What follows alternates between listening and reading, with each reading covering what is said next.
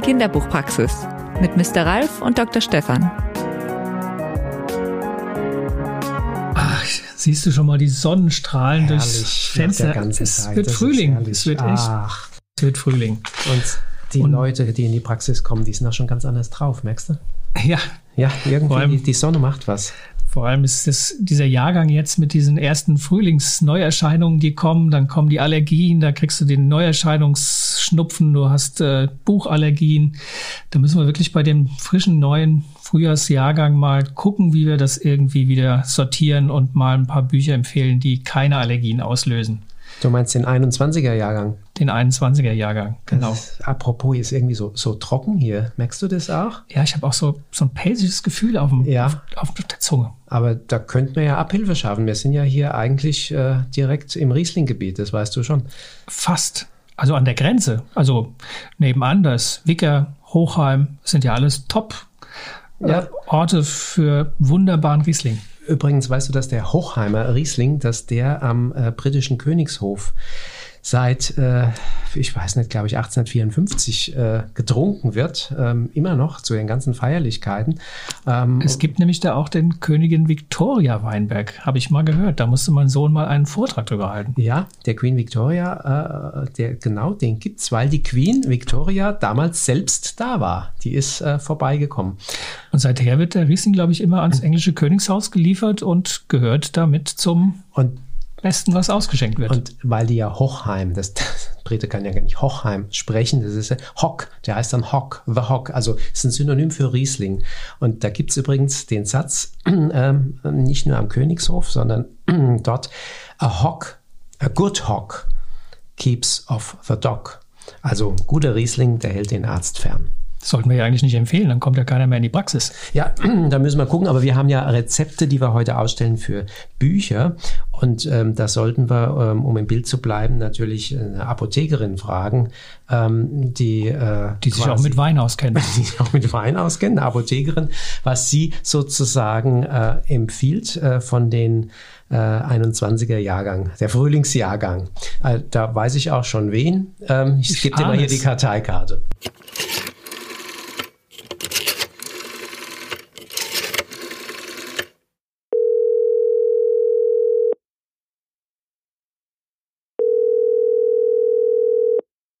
Ja, Buchhandlung Eulenspiegel, Bummel, guten Tag.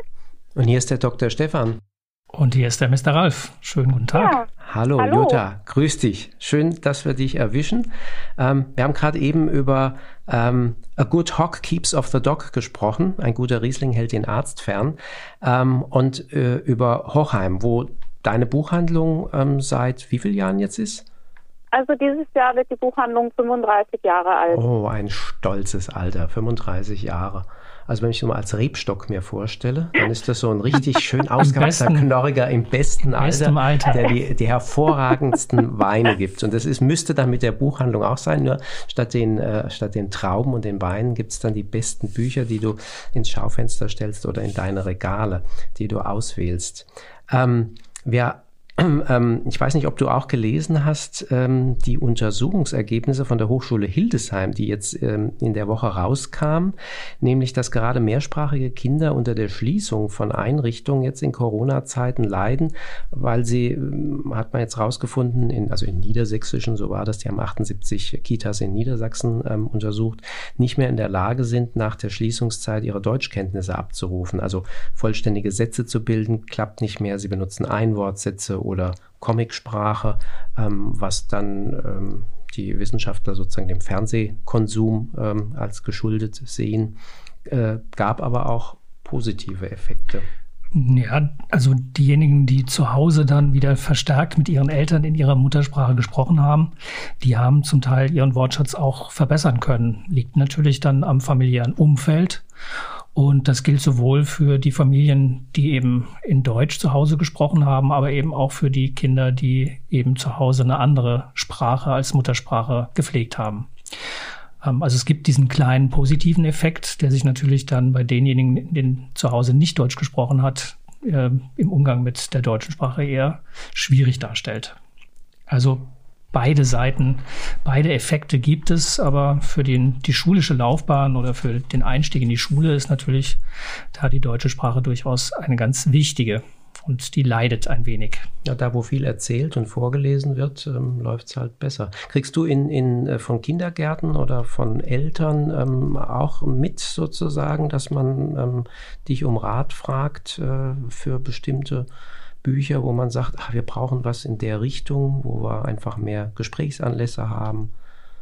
Also ähm, wir sagen es mal so, dass in äh, Hochheim mehr die positive Entwicklung vielleicht gegriffen hat. Also viele Eltern haben mehr vorgelesen. Also der Bedarf nach äh, guten Bilderbüchern, aber auch Lesestoff für die älteren Kinder äh, ist sehr groß nach wie vor.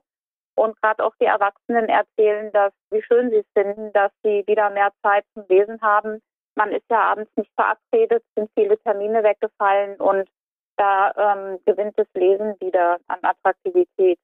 Und äh, für die Kindergärten, äh, was äh, wir ja hier überall mitbekommen, war das jetzt, waren das sehr, sehr schwere äh, Monate, äh, wo sie oftmals äh, mit Hygienevorschriften kämpfen mussten und überhaupt den Alltag irgendwo in den Griff zu kriegen. Und ähm, da waren dann zusätzlich Projekte oder überhaupt, ich glaube, ein regulärer Alltag oft gar nicht so machbar. Also da ist vieles hinten runtergefallen. Was manche Kindergärten aber auch hervorragend gemacht haben, also einer Nachbarort beispielsweise hat jeden Tag ins Fenster ein Bilderbuch gehängt mit Beschreibungen und warum das so lesenswert ist. Also haben wirklich Empfehlungen gegeben, haben den Kindern auch Bücher mit heimgegeben zum Vorlesen.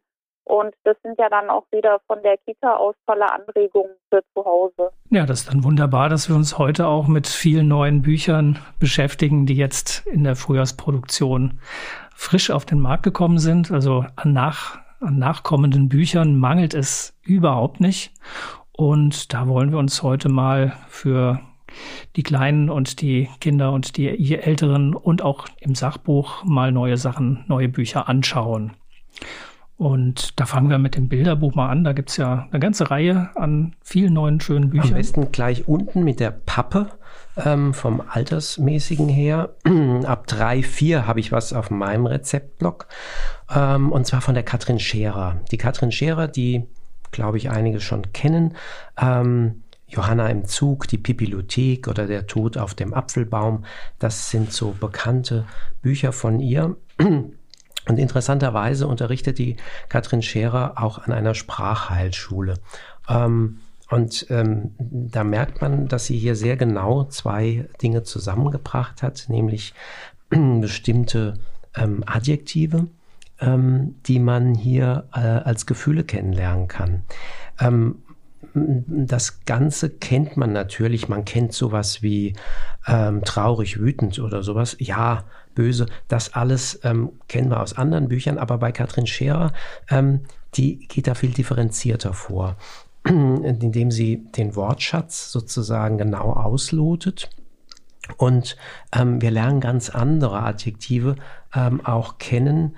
Ähm, unentschlossen sein zum Beispiel unentschlossen sein. Und da sehen wir einen Elefant, der also vor so einem Eiswagen steht ähm, und er kann sich nicht entscheiden, welche Eissorte er jetzt nehmen soll. Und man sieht es ihm förmlich an und hinter ihm die drängeln schon. Und ach, soll er die oder die oder die nehmen? Er weiß es nicht. Ähm, wir haben aber auch ähm, genervt sein zum Beispiel oder behütet sein ähm, aber auch sowas wie angeekelt sein. Ähm, das äh, habe ich bislang noch in keinem dieser Bücher gefunden. Angeekelt sein. Ähm, da sieht man, das äh, Eichhörnchen ähm, zieht sich erschrocken zurück, weil von so einem alten, ich würde sagen Bernardinerhund, der Sabber ähm, runtertropft und uah, findet. Also das Eichhörnchen, das ist ganz schlimm. Ähm, wir haben aber auch anders sein ähm, vorfreudig sein. Äh, da wusste ich noch gar nicht, dass man das als Adjektiv sagen kann. Aber hier wird es klar, ähm, man sieht, äh, wie ein Paket, ein kleines Paket liegt in der Mitte und ähm, dann ein Geschenk genau eingepackt, äh, wunderschön eingepackt und ähm, ja, es ist wahrscheinlich ist es einer wie in Comic äh, Zeitlupe ähm, eine Springmaus, die also da ähm, ja drumherum ganz nervös ist und, und ach, packt sie es auf, packt sie es auf. Also die Tiere, und sie hat ganz unterschiedliche Tiere, ähm, die äh, wunderbar äh, für die Kinder ähm, als Identifikationsfiguren gelten.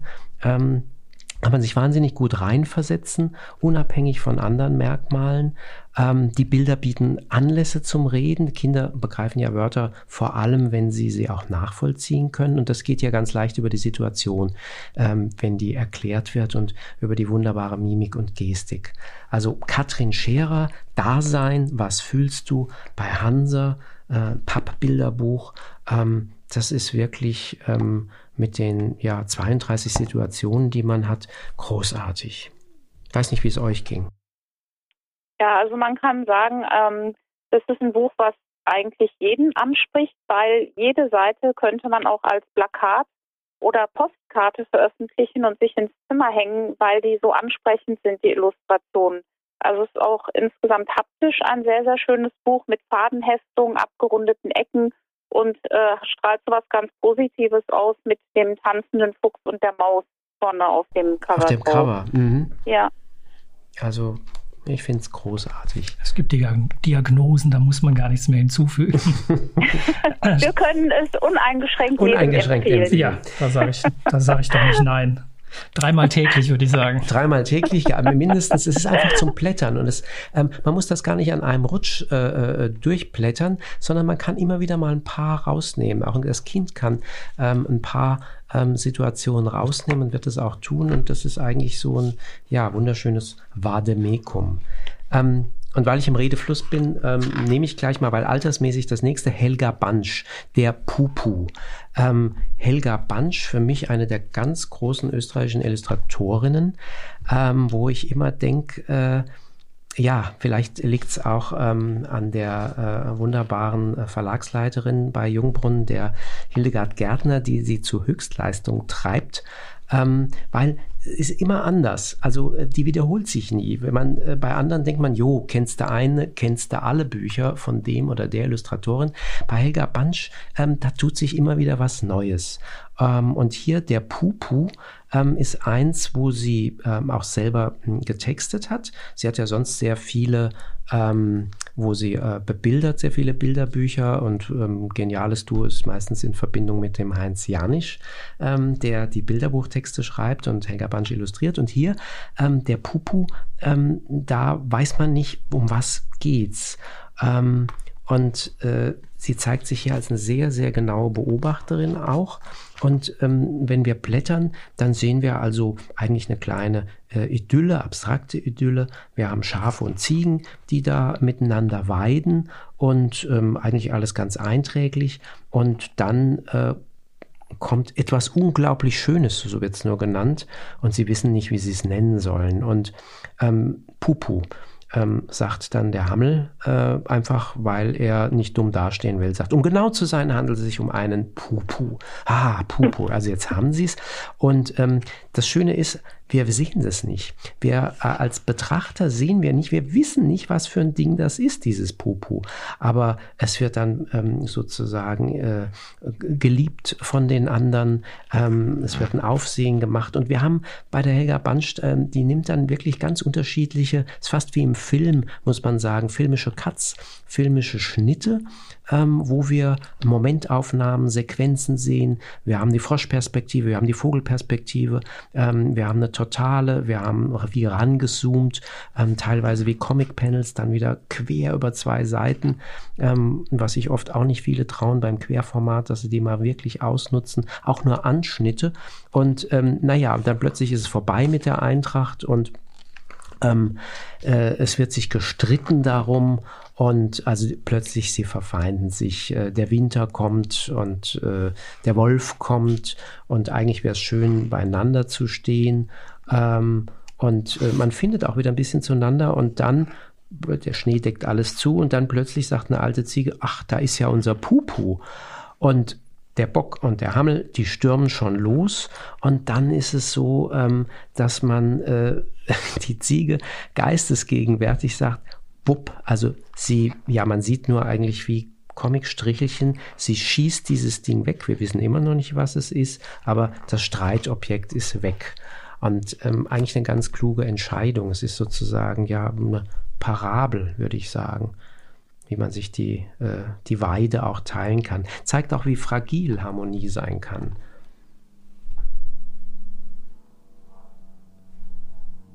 Also, ähm, wenn ich was dazu sagen kann, gleich. Ja, natürlich. Ich fand die Auflösung am Ende äh, etwas schade. Ähm, denn statt sich mit ihrem Twist konstruktiv auseinanderzusetzen, werfen sie das Pupu in den Abgrund nach dem Motto aus dem Auge, aus dem Sinn und kehren dann zu ihrem eintönigen Alltag zurück.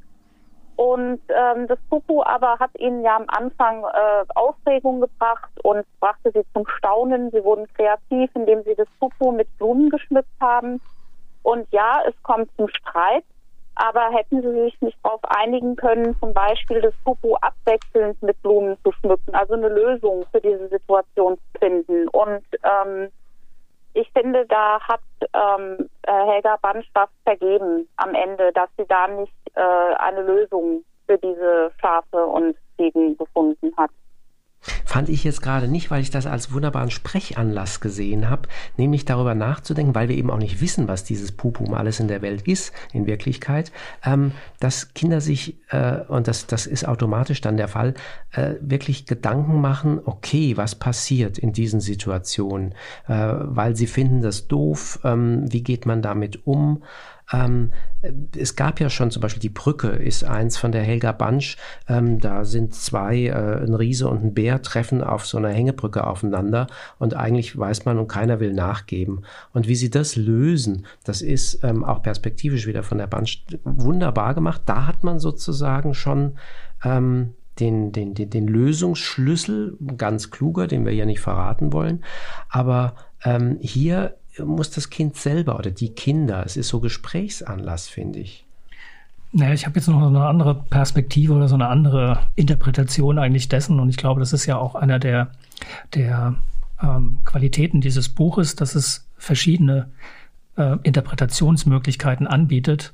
Und ich war da relativ schnell bei der Idee, dass das so ein bisschen Konsumkritik ist, die da drin steckt, weil es ist ein Ding. An einem Ding macht sich dann plötzlich ein Streit fest. Ähm, es ist wie so ein bisschen der Tanz um das goldene Kalb, weil man schmückt es, man, man überhöht es irgendwo, obwohl wir noch nicht mal wissen, was für ein, für ein Teil das überhaupt ist. Und am Ende löst sich auf, indem man sich wieder auf sich und auf ähm, etwas Immaterielles zurückbesinnt, nämlich auf die Gemeinschaft, die man vorher hatte und die man danach hatte, wenn man sich nicht um ein Objekt schert, was ähm, den, das Zusammenleben durcheinander Vor, vor allem, man will es besitzen. Das ist ja das Interessante. Also es reicht nicht, man mhm. kann sich ja gemeinsam dran erfreuen oder konnte sich, bis dann plötzlich kommt, nein, äh, nur wir, wir wollen es exklusiv haben. Also das können die Zuhörer nachvollziehen, äh, wenn sie Helga Bansch, der Pupu bei Jungbrunnen, sich selber anschauen. Wir sind Und, ja ganz schön tierisch unterwegs, stelle ich gerade fest. Wir haben ja nur Bücher mit lustigen Tieren. Jetzt kommt noch eins, also zwei. Also im Gegensatz zu den Schafen und Ziegen, die wir ja jetzt äh, gerade hatten und die sich am wohlsten in einer großen Herde fühlen, sind die beiden Helden in dem Bilderbuch, was wir jetzt haben, eine Maus namens Julian des Engländers ähm, Joe Todd Stanton, das im Belz Verlag erschienen, sind diese beiden Tiere Einzelgänger. Und äh, die Geschichte hier, das ist kein neues Thema, aber es ist so schön illustriert und original, äh, originell erzählt, ähm, das mich sehr begeistert hat. Ähm, es ist eine Geschichte, wie Maus und ihr Feind der Fuchs Freunde werden. Und der Fuchs beobachtet die vorsichtige Maus schon sehr lange. Und als sich ihm endlich eine Gelegenheit bietet, äh, macht er einen eleganten Sprung und stürzt sich kopfüber durch Juliens winziges Höhlenfenster, um ihn mit einem Haps zu verspeisen. Aber dann passiert etwas ganz und gar Unerwartetes. Er bleibt nämlich stecken in diesem kleinen Fenster und äh, war kurz vor Julians Bett und der sitzt völlig erschreckt da. Damit hätte er nun gar nicht gerechnet. Und ich finde, das ist einfach eine großartige Illustration, die den Fuchs in dieser absurden Position zeigt. Sein Kopf steckt in der Wohnung und sein Po ragt in den Himmel hinauf. Und so ein Fuchs sieht natürlich nicht mehr zum Fürchten aus, aber er kann auch so nicht äh, dort stecken bleiben.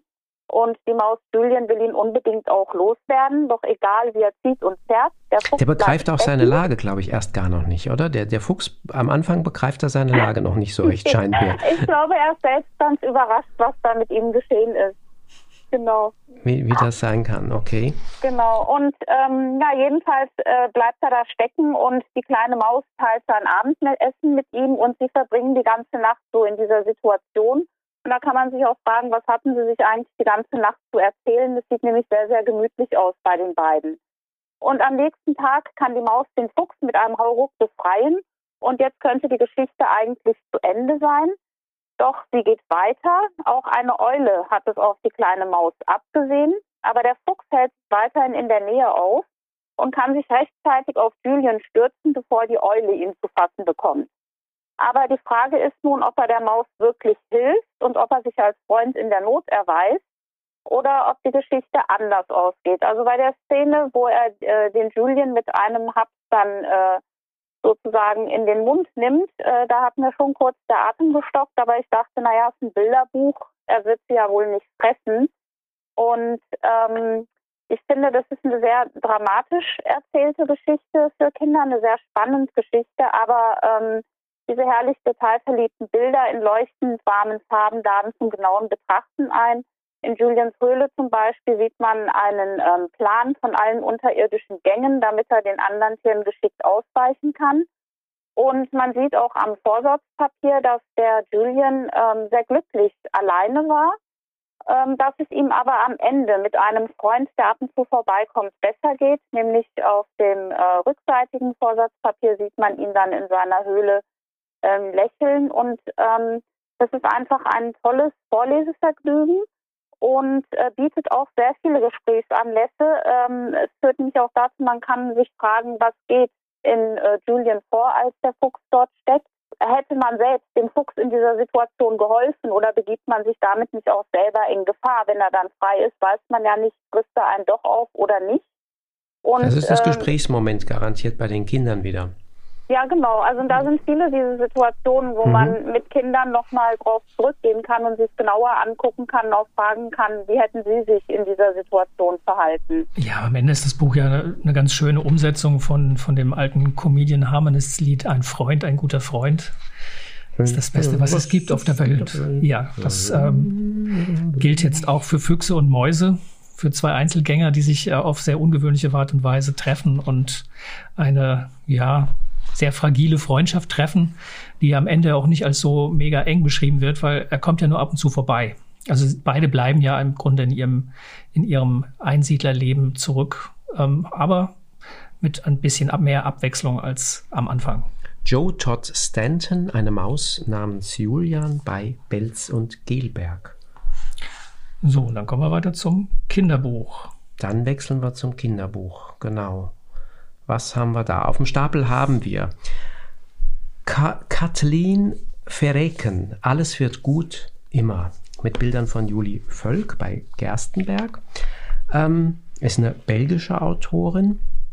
Und ähm, ja, eigentlich spielt es gar keine Rolle, wann es spielt. Ähm, wir sehen einen Krieg oder wir kriegen mit, ein Krieg bricht aus und ähm, zieht das Leben der Kinder, es ist eine ganze Reihe Kinder in dieser Familie, ähm, äh, in Mitleidenschaft. Und äh, die Mutter blendet eigentlich dieses Unheil erstmal aus.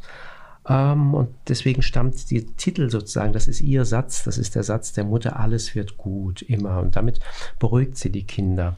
Ähm, und die Zwölfjährige, wir haben ein ganz normales Leben, zwölfjährige Ich-Erzählerin namens Alice mit äh, einer guten Freundin. Joanna und ähm, ist eine sehr genaue Beobachterin ähm, und äh, es ist eigentlich ein sehr fröhlicher, anfangs fröhlicher, manchmal naiv klingender Erzählstil. Ähm, und äh, wir haben diese Perspektive, die wir als, ähm, also, die, wie soll ich sagen, der Alltag wird bis in die Grundfesten erschüttert. Ähm, das spüren wir in jedem Satz. Es ist aber erträglich als Leser. Ähm, es ist nicht so die äh, Moralkeule, die Hammerkeule, die immer so kommt und das und das und das, was alles passiert, sondern wir merken, wie Alice und auch ihre Geschwister das permanent verarbeiten. Ähm, letztlich ist es so, es geht um die Stadt Ypern in Flandern. Ähm, und äh, die, die Kriegs, es ist mitten in der Kriegsfront, die ganze Zeit, die ganzen Jahre. Ähm, und äh, sie sind immer sozusagen unter Beschuss. Ähm, ich habe lange gebraucht, dass es, dass ich gemerkt habe, dass es der Erste Weltkrieg ist. Erst als es dann um Giftgas ging, habe ich gemerkt, ah, okay, ähm, dass wir im Ersten äh, sind. Und ähm, eigentlich ist das der Ort des Grauens. Ähm, Bertolt Brecht hat in seinem Kinderalphabet für seinen Sohn Stefan äh, bei dem Buchstaben Y äh, kam er auf Ypern, Ypern in Flandern. Äh, wer diesen Ort sah, sah nie mehr einen anderen. Ähm, das ist ein sehr äh, grauenvoller äh, Zweizeiler, der aber äh, Ypern eigentlich äh, charakterisiert. Ähm, wenn man Bilder sieht von der Stadt, ähm, da ist nicht mehr viel übrig geblieben. Ähm, die ist von außen immer bombardiert worden, obwohl sie so gar nicht eingenommen war ähm, von den Engländern verteidigt. Und diese Familie eben, die immer dazwischen ist, und nicht alle in dieser großen Familie werden überleben.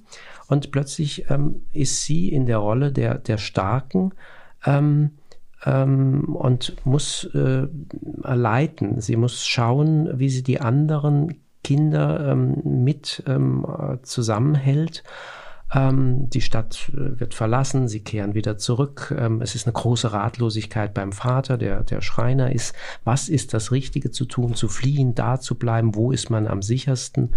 Ähm, und es geht eigentlich da gar nicht darum, wo, warum der Krieg ausbricht, wer Schuld hat. Das spielt alles keine Rolle, ähm, sondern es geht die Sicht der Kinder, die die Leidtragenden sind, ähm, das, was sie erleiden müssen und wie sie ähm, äh, sich durchwurschteln und wo es nur noch um das Überleben geht. Aber das Ganze eben so äh, geschrieben, dass es, ähm, ja, es ist sehr gut nachvollziehbar.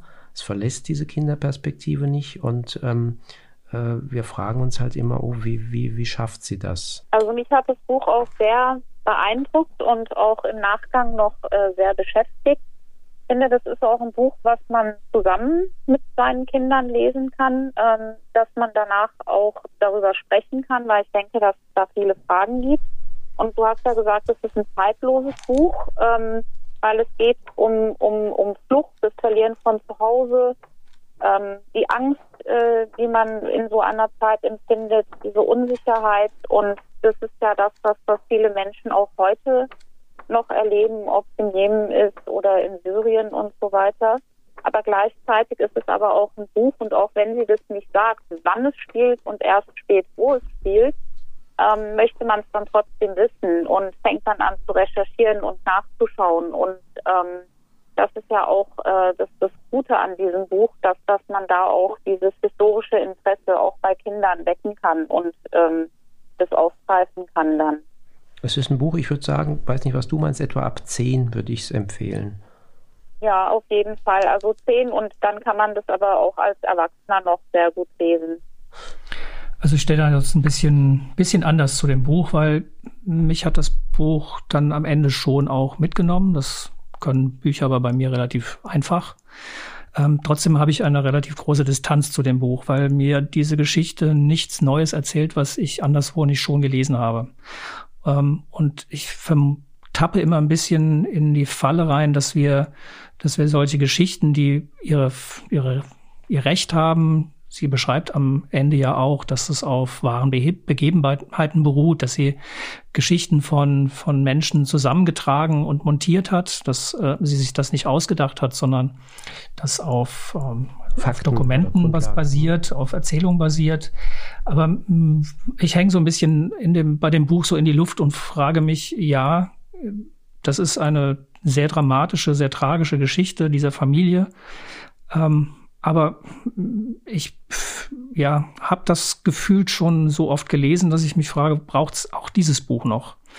Es ist eine belgische Geschichte, es ist, ähm, spielt an einem anderen Ort. Es sind, also wir, wir haben natürlich auch in Deutschland, in der deutschsprachigen Literatur, wahnsinnig viele Geschichten über Flucht, über Vertreibung, über die Zeit ähm, in, in Kriegszeiten, ähm, dass, mich, dass ich gesucht habe, was erzählt mir dieses Buch Neues? Was erzählt mir dieses Buch Neues? Was erzählt mir dieses Buch anders? Aber das fragst bisher? du dich natürlich als Erwachsener, weil das zehnjährige mhm. Kind kennt ähm, all diese Bücher, die du schon gelesen hast, natürlich ja. nicht. Also das kann, ja. das Kind, das Zehnjährige kann schlecht vergleichen. Und für das Kind ist dieses Buch ein neues Buch. Das kennt auch nicht unbedingt ähm, 80 andere Titel über ähm, den Krieg. Gut, aber wir sehen natürlich auch das 17. Bilderbuch mit, mit einer Maus und mit einem Fuchs und fragen uns, was erzählt uns dieses neue Buch anderes als die Bücher, die es in, auch im Buchladen schon stehend gibt.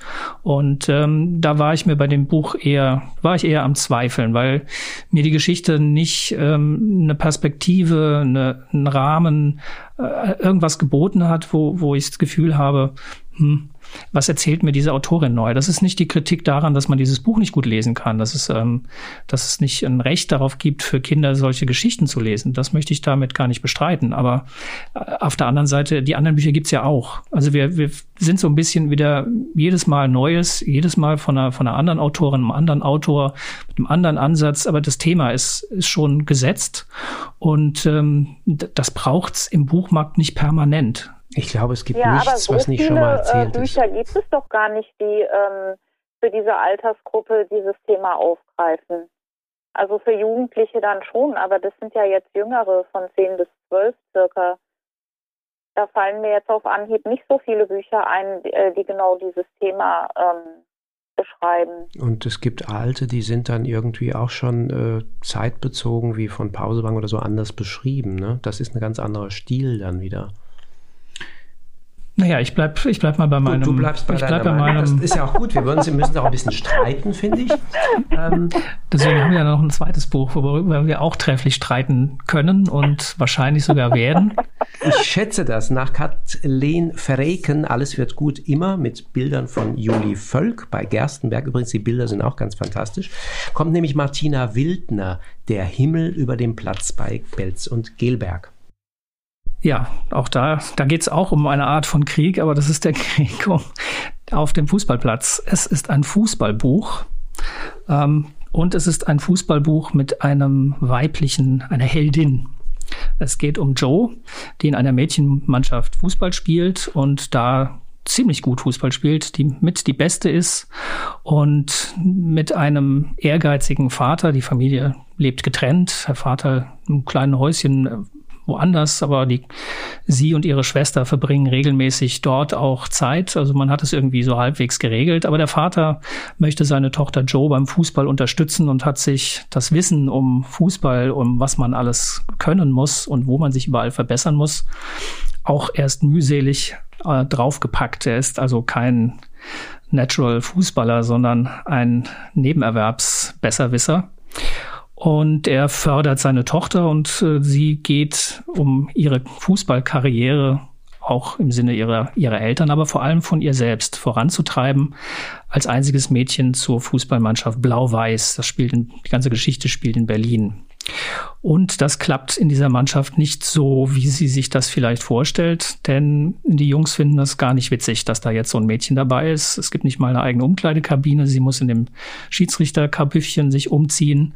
Und die guten Jungs, die sind der Meinung, dass das Spiel nur schlechter wird, wenn sie auf dem Platz steht und ähm, versuchen auf vielerlei Art und Weise, sie da ähm, an, ihrem, an ihrer Entwicklung zu behindern. Ja, das ist so der, das Setting dieser Geschichte. Es geht viel um das Leben auf dem Platz, ähm, das Zusammenkommen oder eben nicht Zusammenkommen, um dieses, äh, um eine Art von Gender Gap, die es auch in dieser Fußballmannschaft gibt. Das wird sehr detailliert und sehr genau beschrieben. Es gibt auch viele Szenen, die man vielleicht gehört oder aus eigener Erfahrung schon mal gesehen hat und miterlebt hat. Eltern, die am Spielfeldrand stehen und ihre Kinder antreiben. Es ist ein, ein Brennglas unserer Gesellschaft auf diesem Platz und drumherum. Ja, auch die Mannschaft. Also die, auch die Mannschaft. ja aus ganz unterschiedlichen Typen, aus unterschiedlichen Schichten, aus sozialen Milieus. Und was dieses Buch in meinen Augen besonders auszeichnet bei der Frage, wie kann man über Fußball erzählen und was kann man über Fußball erzählen, was man nicht schon erzählt hat, das ist eine ganz klare Aussage, die auch am Ende dieses Buchs mal kurz als kleines Motto steht. Für Joe gilt, das Ziel ist das Ziel. Nicht der Weg ist das Ziel, sondern das Ziel ist das Ziel. Sie möchte gerne was werden und sie muss sich durch diese ganzen Schwierigkeiten mit ihren Eltern, mit ihrer Schwester, die tanzt und dort auch jemanden kennenlernt, der, man merkt es am Ende, auch was mit Fußball zu tun hat. Ein, eigentlich ein guter Tänzer und ein guter Fußballer. Nein, sie möchte gerne Karriere machen. Sie möchte gerne, wie ihre großen Vorbilder, wie Cristiano Ronaldo, auch einmal vor Hunderttausenden in einem Stadion spielen. Und an diesem Ziel hält sie fest und das trägt durch dieses ganze Buch. Ich möchte jetzt die Pointe oder das Ende jetzt nicht vorwegnehmen, aber ähm, das ist ein bisschen anders als das, was man ansonsten an, an Fußballgeschichten kennt. Es gibt so zwei Modelle. Das eine Modell ist das alte Sami Drechsel, Elf Freunde müsst ihr sein, Modell. Das sind die Underdogs, die durch äh, Zusammenschweißen und Zusammenhalt den übermächtigen Gegner am Ende in einem äh, atemberaubenden Spiel in der letzten Sekunde noch besiegen. Das ist so ein Modell, das funktioniert in unglaublich vielen Fußballgeschichten. Und es gibt diese Massanek-Fußballkerle, diesen Ansatz, wo man Fußball extrem überhöht, sprachlich überhöht, ähm, also was Metaphysisches in dieses Fußballspiel reinbringt. Äh, und da unterscheidet sich eben der Himmel über dem Platz doch deutlich davon. Es ist eine ganz andere Art zu erzählen, eine sehr, sehr realistische Art, mit der man klarkommen muss. Und es ist ein Mädchen, ein Mädchenbuch. Jutta, wie ging es dir beim Lesen? Also ich sag mal das Positive vorneweg. Ähm, also was ich gut fand, war, dass äh, Martina Wildner deutlich macht, dass es nach wie vor schwierig ist für Mädchen, sich für Mädchen äh, sich in von Jungen dominierten Räumen, dass sie ihren Platz dort zu finden und dass sie dort auch nicht erwünscht sind. Es wird ja sehr deutlich, ähm, dass sie kaum Kontakt oder gar keinen Kontakt zu dieser Jungsmannschaft aufbauen kann, dass sie da ganz allein ist und gar keine Unterstützung außer von dem Trainer findet. Und andererseits zeigt sie aber auch, dass es in unserer Gesellschaft auch sehr schwierig für Jungs ist, ähm, ihren Weg zu verlassen und vielleicht Träume zu erfüllen, von denen äh, wiederum die Eltern äh, nicht so begeistert sind, wenn sie in Domänen vordringen, die eher Mädchen vorbehalten sind. Interessant fand ich in dem Buch dann auch, dass ähm, Mädchen weitaus offener auf einen Jungen zugehen, der sich unter sie mischt bei ihrem Hobby, als Jungs auf die Mädchen in dem Beispiel hier in dem Buch. Ähm, die Mädchen du, waren ja eher. Du meinst den, hm? den, den Ron, der den Fußball Ron. spielt, der genau, aber eigentlich Ballett. Äh, genau. Ja, hm. Breakdancer ist er. Ja, ist Breakdancer und tanzt dann aber Ballett und mhm. dass die Mädchen ihn cool finden. Die finden es toll, dass da so ein Junge dabei ist, der so toll tanzen kann. Also die bewundern ihn ja eher. Jetzt, dass ein Mädchen so toll Fußball spielen kann und so weiter, wird von den Jungs nicht bewundert. Äh, sie wird eher als eine Bedrohung wahrgenommen genau. auf diesem Platz. Und das finde ich macht sie sehr gut, diese Unterschiede da äh, so herauszuarbeiten.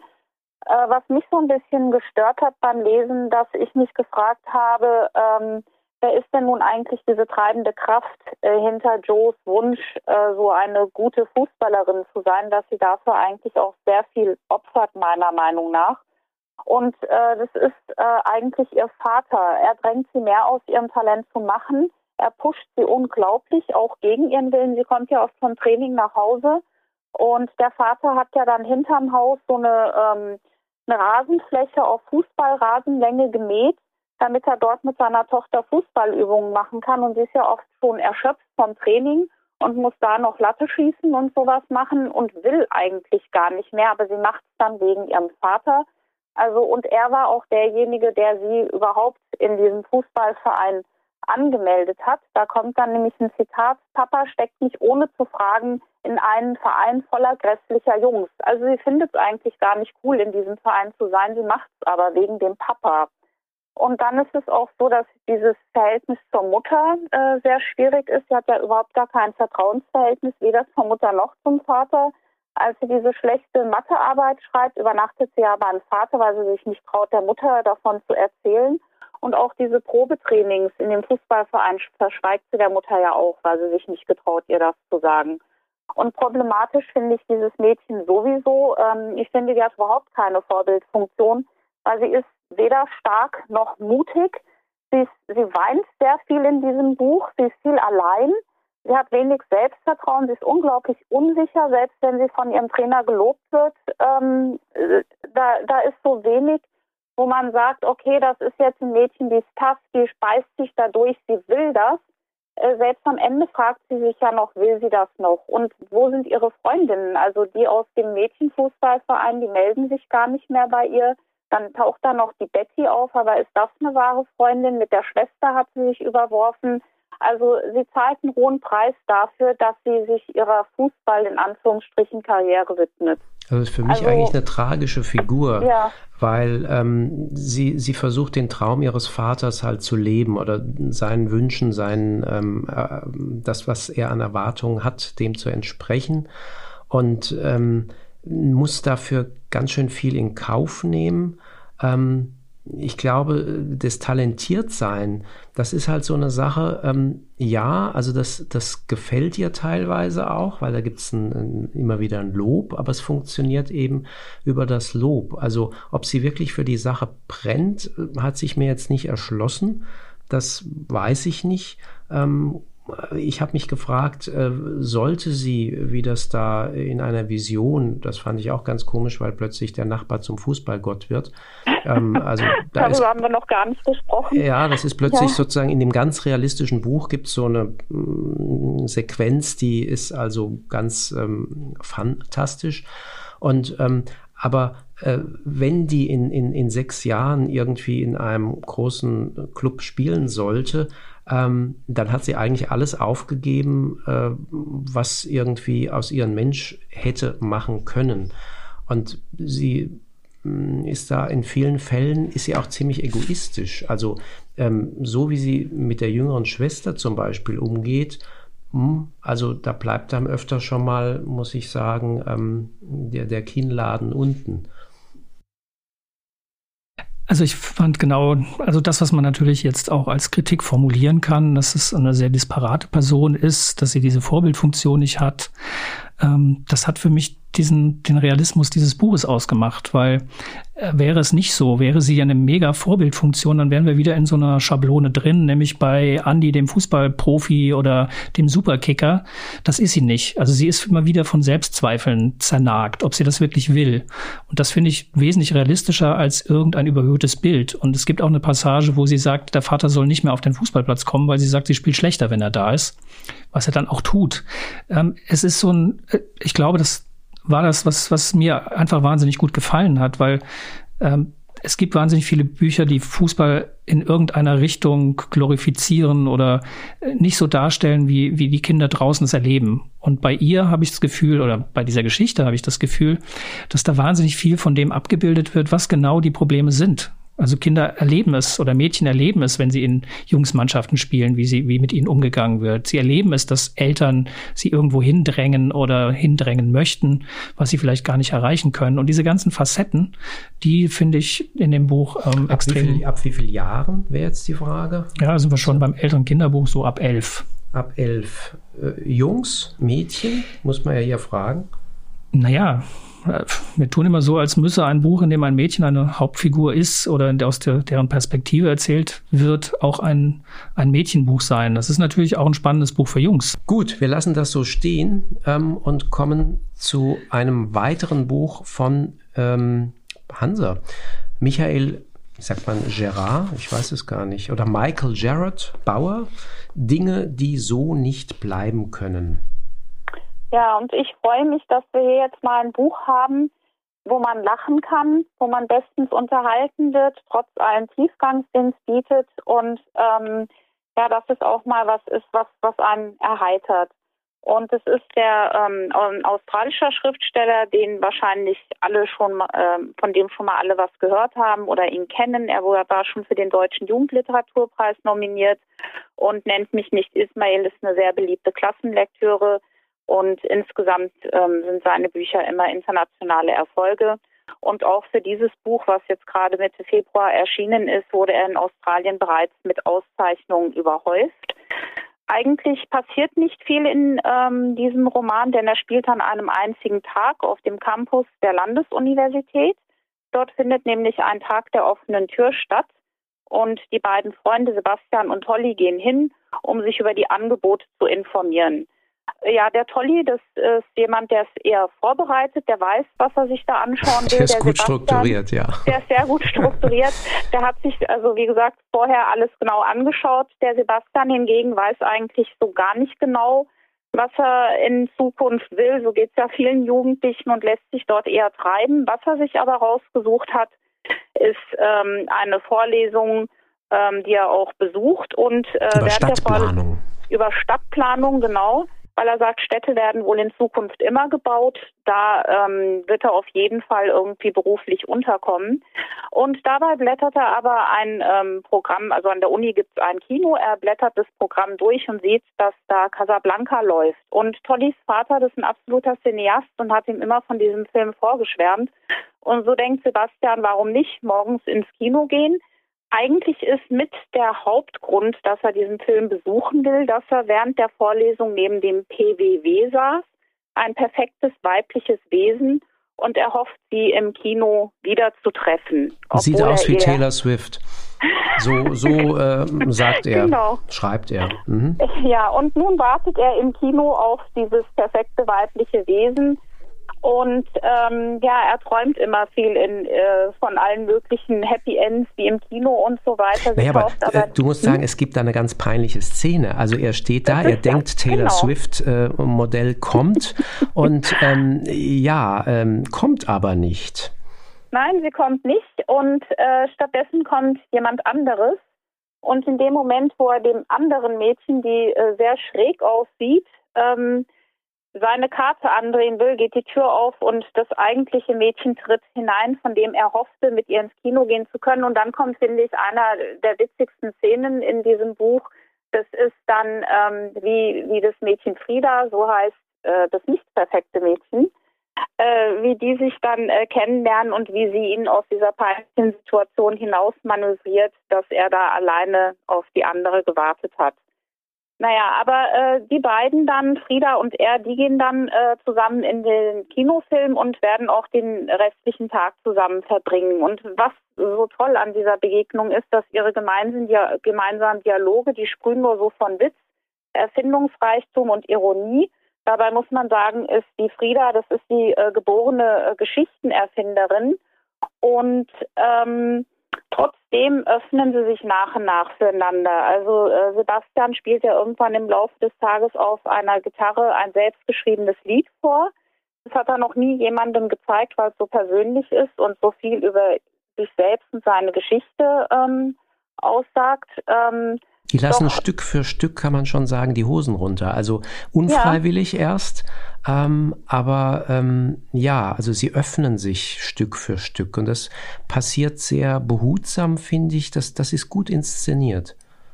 Allerdings ist es so, dass der Sebastian sich nach und nach fragt, äh, was eigentlich mit der Frieda ist äh, weil sie erzählt so viel und man weiß nicht so genau, was stimmt denn da wirklich. Sie verstrickt sich in Ungereimtheiten über ähm, die Berufe ihrer Eltern beispielsweise, ähm, was auch ihre Schule betrifft, von der sie kommt und auch ihr Name ist irgendwann nicht mehr so glaubwürdig. Und äh, schließlich kommt es zu einem sehr, ähm, das Ganze eskaliert dann in einem Streit, weil ein Junge auftaucht, den sie aus der Schule kennt und ähm, dabei kommt etwas von der Wahrheit ans Licht und äh, Sebastian muss sich halt fragen, will er wirklich mehr über sie wissen, will er sie wirklich kennenlernen? Und ähm, das ist auch so eine der Schlüsselszenen dann in dem Buch. Und was mir an dem Buch sehr, sehr gut gefallen hat, dass die Charaktere, also sowohl Sebastian als auch Frieda, aber auch Tolly, das sind alles äh, sehr ähm, ja, komplexe äh, Charaktere, die man sehr gerne begleitet, äh, zugleich auch ähm, sympathisch. Vor allen Dingen der Tolly, das ist so ein Freund, wünscht man sich eigentlich jedem. Der ist loyal, intelligent, er setzt für seine Überzeugungen ein. Und, ähm, und der Titel des Buches leitet sich äh, auch ab von wiederum von einem Film, The Big Lebowski, der ähm, Michael, äh, Michael Bauer, der selbst auch Cineast und Fan und die beiden Jungs, die Freunde, immer wenn irgendwas ähm, passiert, von dem sie glauben, dass es so nicht stehen bleiben kann, äh, dann setzen sie sich dafür ein, dass er dann auch diese tolle Szene im Buch, wo äh, Tolly den Vorlesungssaal betritt und alle denken, er wäre ein Prof oder ein Assistent von Prof und dem Gary Vogel zurechtweist, diesen Jungen aus der Schule von der Frieda. Ja, also ich finde, das ist absolut äh, perfekte Unterhaltung, ein toller, großartiger Roman, und auch für Erwachsene auf jeden Fall man, zu empfehlen. Man, man, darf nicht spoilern, ähm, sonst nee. ähm, äh, nimmt man sich ganz viel von ähm, dem, was dieses Buch ausmacht. Aber es sind zwei, ähm, finde ich, äh, sehr komplexe, hast du gesagt, Charaktere. Ähm, diese Frieda fand ich unwahrscheinlich liebenswert. Also man weiß zwar, sie ist verschroben und sonst was, man ahnt auch, irgendwas stimmt nicht, ähm, was sich dann nachher fast auf eine gewisse tragische Weise bewahrheitet. Aber eigentlich ist das so eine, die möchte man gerne äh, irgendwie ähm, wie, wie, soll man sagen, also man schießt sie ins Herz, man möchte die fast den Arm nehmen in ihrer Unbeholfenheit manchmal. Und also die hat ein dickes Päckchen zu tragen. Ähm, Sebastian hat auch, der Ich-Erzähler, auch sein Päckchen zu tragen. Ähm, ich fand das durch den Wortwitz und die Spannung, ähm, die der Bauer aufbaut, äh, fand ich das so ähm, eigentlich wunderbar, dass ich, ähm, ich gestehe es, ich dachte auch, äh, ich lese mal weiter. Ich musste es dann äh, an einem Rutsch durchlesen und habe bis nachts um zwei gelesen, weil ich, ich konnte dann nicht mehr aufhören. Also mich hat es ziemlich gepackt. Ja, ist auch so, dass beim Lesen hat man wirklich ein wahres Kopfkino. Man hat alles direkt vor Augen, weil er das so bildhaft beschreiben kann. Auch diese ganzen Nuancen mit den Gesichtsausdrücken, die die Frieda immer zieht, wenn sie irgendwas sagt und so. Also man hat das wirklich vor Augen. Ja, und spielt alles an einem Tag. Also genau. Ist, äh, ja. ja. Ja, ich bin irgendwie ein bisschen, bisschen wieder schlecht gelaunter. So, also ich, die, das ist mir ein bisschen viel Jubelei, weil das ist für mich so ein, obwohl er Australier ist, ist das so ein, so ein klassischer so ein klassischer American Art of Writing Buch. Ähm, ich baue mir drei Charaktere, die alle so ein bisschen nerdig durch die Gegend gehen, durch die Welt gehen, pack ihnen noch äh, viele Probleme auf den, in den Rucksack, schul schulter ihn und äh, damit das Ganze nicht von vornherein langweilig wird, blätter ich oder greife ich immer mal mit einer Hand in den Rucksack rein und zaubere irgendetwas äh, Dramatisches aus diesem Rucksack raus und fertig ist die Geschichte. Also mir hat die, mir hat die schon was äh, Creative Writing artiges durchschimmern lassen. Und ja, das funktioniert natürlich, weil die, die Autoren diese, diese Dialoge können und die, die Spannung aufrechterhalten können und man natürlich irgendwann wissen will, was wird denn jetzt aus den beiden? Ähm, dann, da funktioniert es schon, aber ich sag mal so, so mega gepackt, dass ich jetzt bis nachts um halb zwei durchgelesen hätte. Ich hätte es, glaube ich, um zwölf dann beiseite gelegt und gesagt, reicht, reicht, wenn ich, reicht, wenn ich morgen weiterlese. Ja, so, also, so spannend ist es. dann das Fußballbuch weitergelesen. So unterschiedlich sind wir dann als genau, Leser. Genau, da wäre ich ja in die Verlängerung gegangen. Okay. War jetzt hier nicht so. Also, da hätte auch die, da hätten die Eltern ihn auch abholen können. Gut. Ja, wir hatten vorhin ja schon was Historisches. Da ging es um den Ersten Weltkrieg. Es ging um Belgien. Es ging um eine Fluchtgeschichte. Jetzt haben wir mit Kirsten Boje Dunkelnacht erschienen bei Oettinger. Auch was Historisches, etwas, was auf einer wahren Begebenheit und auf vorliegenden Dokumenten basiert. Es geht nämlich um die Mordnacht in Penzberg. Das ist 50 Kilometer vor München. Am 28. April 1945. Ähm, da trug sich zu, dass die, der abgesetzte Bürgermeister, ein Sozialdemokrat, im Radio hörte, dass der Krieg zu Ende sei, in München schon ein Rätesystem die Macht übernommen hat. Und in Penzberg gibt es ein, ein Bergwerk und um zu verhindern, dass die Nazis bei ihrem Rückzug alles vernichten, was Grundlage für das Leben in Penzberg ist, wollte er gerne ähm, die Menschen dort retten. Da waren Zwangsarbeiter ähm, und wollte auch verhindern, dass dieses, dieses Bergwerk gesprengt wird. Ähm, nun erwies sich aber diese Meldung als Falschmeldung und durch eine, ein Wehrmachtstrupp, der vor Ort war, der dann in Prenzberg einmarschiert ist und sich äh, vergewissert hat, was denn hier los sei, warum denn hier plötzlich ähm, der eingesetzte Bürgermeister nicht mehr im Amt ist, wurde dann die alte Ordnung wiederhergestellt und man hat die jetzt sozusagen Aufständischen vor Ort im Rathaus eingesperrt. Dazu kam dann auch noch auf Befehl eine Gruppe, die unter Wehrwölfe ähm, Niederbayern, Oberbayern. Also richtige Nazis. Richtige Nazis, richtige die Nazis. den Auftrag hatten, all die Fahnenflüchtigen oder die Menschen, die sich ähm, nicht in den Dienst des äh, NS-Regimes stellen sollten, zu ja, Lynchen zu töten, gefangen zu nehmen, aber im also Grunde zu liquidieren. Die sind mordlüstern, das kann genau. man gar nicht anders sagen. Und äh, erzählt wird aus und, mehreren Perspektiven. Genau, und erzählt wird aus äh, den Perspektiven von, von der Metzgerstochter Marie, dem Sohn des Polizisten von Schorsch und von Gustl, der jetzt einer dieser Werwölfe ist, ungefähr im gleichen Alter. Und das Ganze erzählt äh, Kirsten Boje wie eine Art Protokoll. Sie setzt immer Ort und Zeit an den Anfang und die Personen, die da eine tragende Rolle spielen. Und sie geht so in kleinen Stücken diesem Tag und dieser Nacht nach, die am Ende 16 Menschen das Leben gekostet hat, entweder standesrechtlich erschossen von der Wehrmachtsgruppe oder aber erhängt von den Werwölfen. Und das Schlimme daran, das wird dann auch in einem Nachwort noch ähm, mal aufgedröselt, ist, dass dann nach dem Ende des Zweiten Weltkrieges Menschen vor Gericht gestellt wurden, aber eine richtige Aufarbeitung dieser Verbrechen am Ende, am letzten Tagen, an den letzten Tagen des Krieges nicht wirklich stattgefunden hat. Äh, sozusagen Penzberg immer noch mit dieser Geschichte lebt und leben muss. Viele dieser historisch verbürgten Orte sind so nicht mehr sichtbar. Die sind mittlerweile zugebaut, verschwunden. Es gibt auch kaum oder es gibt, glaube ich, eine Tafel, die daran erinnert, aber die ist versteckt. Also es gibt da noch viel aufzuarbeiten und das ähm, ist eines der, der Punkte, die an diesem Buch ähm, so besonders sind. Die Art des Erzählens, wie re relativ nüchtern an den Ereignissen entlang sie diesen, diesen einen Tag erzählt. Aber es stockt einem schon den Atem. Es ist nicht nüchtern. Ne? Es ist knapp erzählt, verknappt, aber nüchtern würde ich es gar nicht nennen.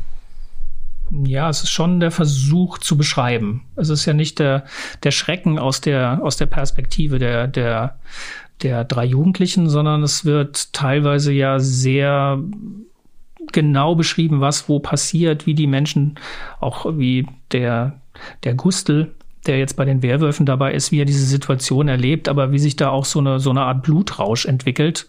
Und das äh, ist schon was, was genau in dieser Distanz, das zwischen dem Erzählenden und dem, dem Lesenden, was sich da als so besonders schrecklich, so besonders, ähm, ja, unfassbar, unmenschlich darstellt.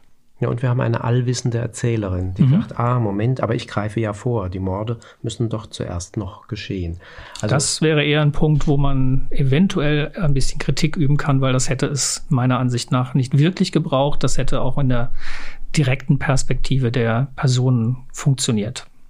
Aber spannendes Buch, großartiges Buch, wichtiges Buch. Ja. Da, es wirft halt auch so Fragen auf, ähm, so wie kann man, das Buch hört ja dann damit auf, aber die Frage ist ja dann auch, wie können, wie kann denn so ein Ort weiterhin so miteinander leben? Äh, wie kann man danach vor sich selbst bestehen als Täter oder sich überhaupt noch selbst in die Augen schauen? Wie können Nachbarn, die das miterlebt haben, wie geht man danach miteinander um? Auch heute noch. Ich meine, das ist ja alles nicht so lange her. Das, das hat ja seine Spuren wahrscheinlich auch in den Familien hinterlassen äh, ja, das finde ich auch sehr, sehr spannend, aber kommt natürlich hier in dem Buch nicht mehr vor. Aber das ist dann das, was, was mich danach auch beschäftigt hat. Ja, ich habe mich auch erstmal äh, durchgegoogelt sozusagen und ja. auch mehr wissen. Ja. Ähm, ja. Wir haben aber noch zwei Sachbücher. Dann stellen wir die doch noch in etwas schnellerer Form in vor. Und zwar es geht um die Wurst. Ja, von Christoph. Von Christoph Drösser äh, ehemaliger Zeitredakteur, Wissenschaftsredakteur, auch Autor von einigen Kindersachbüchern und von Nora Köhne, Könenberg, Könenberg als ja. Illustratorin, äh, der sich mit dem Thema, das ergibt sich aus dem Titel, es geht um die Wurst ja schon, der sich mit all dem beschäftigt, was man wissen sollte, wenn man gerne Fleisch isst. Das macht er auf einer sehr, sehr, also das ist das Schöne, ein Sachbuch, was sehr sachlich mit dem Thema umgeht. Ähm, was am Ende nicht sagt, du sollst kein Fleisch mehr essen. Das hat diesen pädagogischen Ansatz nicht, sondern es versucht nur genau zu erklären, wie, wie kommt denn das, was du vielleicht als Wurst gar nicht mehr mit einem Tier verbindest, auf deinen Teller und welche Folgen und welche, welchen Hintergrund solltest du vielleicht mal gehört haben, ähm, wenn du dir wieder so eine Scheibe Fleischwurst ähm, aufs Brot schneidest. Das ist sehr umfassend, sehr genau recherchiert, auch sehr begreifbar, begreiflich gemacht und von daher von, von meiner Seite aus ein sehr gutes und sehr wichtiges Buch, wenn man sich mit dem Hintergrund beschäftigen möchte und vor allem, wenn man ein Bewusstsein entwickeln möchte, was man mit seiner täglichen Ernährung denn tut. Und vielleicht noch dazu zu sagen, dass Nora Kohnberg das eben wirklich in ihren Grafiken sehr, sehr gut umgesetzt genau. hat. Ja. Ähm, die machen es dann schon aus, äh, dass man darüber ganz viel erfährt. Ne? Da haben wir, egal ob das eine Schlachtstraße ist oder ähm, äh, wie, wie sozusagen der Kreislauf von einer, von einer Schweinemast funktioniert und so. Also ich fand diese Infografiken ziemlich gut gemacht. Aber das ist eben auch so eine gewollt und bewusst gewählte sachliche Ebene.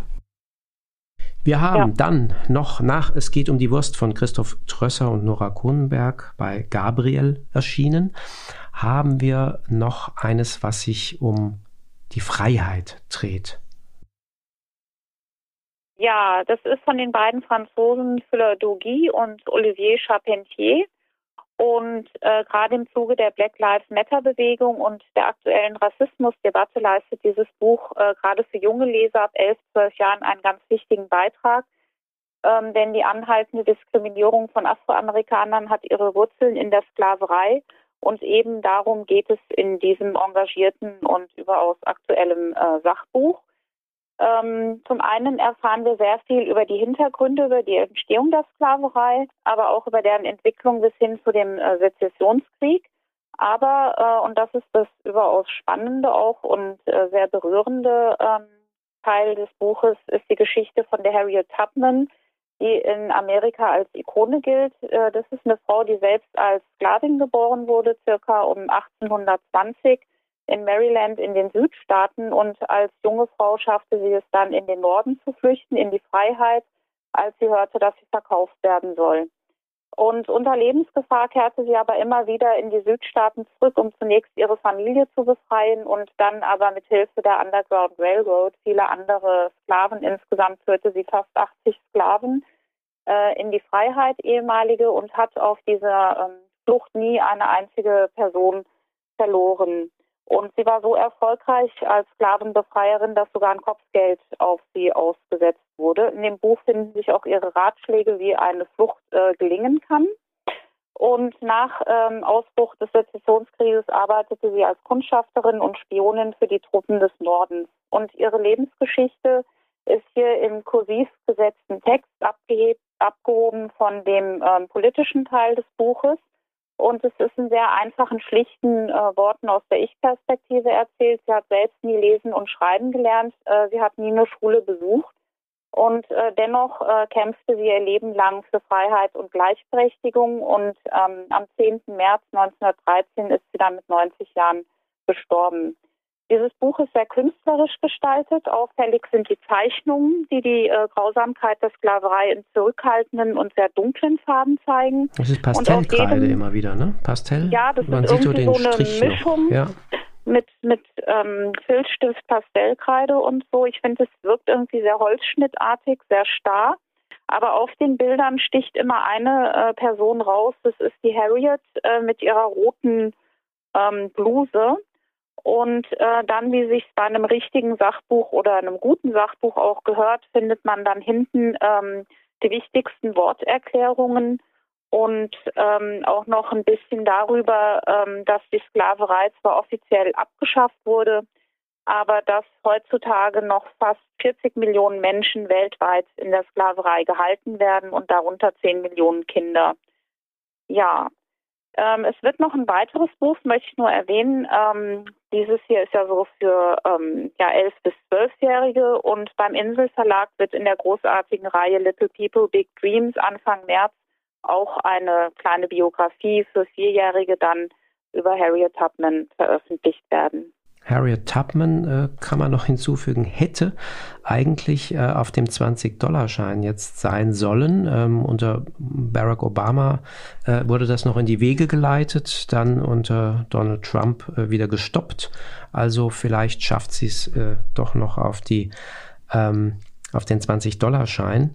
Ähm, Wenn wäre es in der zweiten Amtszeit von Joe Biden.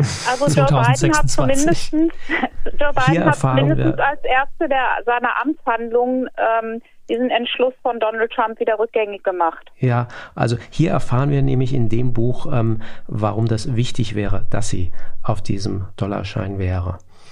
Ähm, das ist ein sehr, ähm, finde ich, berührendes ähm, Sachbuch. Also ich habe jetzt festgestellt, wir haben also doch eine ganze Menge ziemlich ähm, wichtiger Themen, sehr, sehr ernster Themen, historische Themen. Ähm, das ist natürlich jetzt ein sehr individueller Blick auf die Frühjahrsproduktion, wo so ein bisschen die, die reine Unterhaltung zurückgesteckt hat. Vielleicht können wir das ja an anderer Stelle nochmal ein bisschen nachholen, weil das doch sehr, ja, so ein bisschen bedrückend ist, was wir ja alles so zusammengetragen haben, aber das soll es nun definitiv aber nicht sein. Auch Heiteres, also ich äh, die Dinge, die ja, so also nicht bleiben. äh, ja, ja, Genau. so, Ja. so, so heiter ist das nun auch nicht. Oh, ganz viel Na Sprachwitz. doch, ganz das ist doch. Absolut brillant von den Dialogen und Ja, so. ja, Sehr ja. unterhaltsam. ich habe viel gelacht. Ich auch. ja. Wir können da lachen. Ja, Jutta, das sind Dinge, die so nicht bleiben können, oder? Ja. Das kann so nicht bleiben. ich sehe, Genau. ich erwarte euren Einsatz, um mich davon zu überzeugen, Genau. noch mehr zu lachen als Ja, genau. die war mal. Aber unsere Zeit ist um mit Blick auf die Uhr. Ähm, Jutta, ganz herzlichen Dank, dass du dir die Zeit genommen hast. Jetzt ist es Ja. Zeit in Hochheim für den ersten Riesling, glaube ich. Ja, ich denke Ja, schon, genau. oder? Also jetzt können wir ploppen lassen. Ich finde Auf auch. jeden Fall. Vielen Dank, dass ich bei euch in der Praxis sein durfte. Und ähm, ich bin gespannt auf die nächsten Tipps, die wir von euch hören werden. Also, bis bald, Jutta. Genau. Bis Danke. bald. Tschüss. Tschüss. So, jetzt haben wir uns aber, glaube ich, da, das war so trocken, haben wir uns doch. So, wir auf. Nicht so viel. Es muss doch eine medizinische. Das sind zwei. Gläser, sind zwei Ja. Gläser. So, dann, äh, ja, können wir schon darauf verweisen, wer das nächste Mal äh, jetzt, ähm, das sind wir, äh, Da haben wir sogar eine Doppelbesetzung, eine ganze Familie am Mikrofon. da haben wir eine ganze Familie am Mikrofon. Das dürfen wir schon verraten. Wir gehen nach Berlin. Und zwar ähm, Dieter Zipfel und Finn-Ole Heinrich, die ähm, nicht nur ein schreibendes Paar sind, sondern auch Verleger geworden sind. und ein frisches Buch am Start haben. Und damit ihr keine Folge verpasst, einfach die Kinderbuchpraxis abonnieren, da wo es Podcasts gibt. Und wenn ihr Ideen habt oder Fragen stellen wollt, dann schickt sie uns per Mail an kinderbuchpraxis.mvb-online.de. Prost!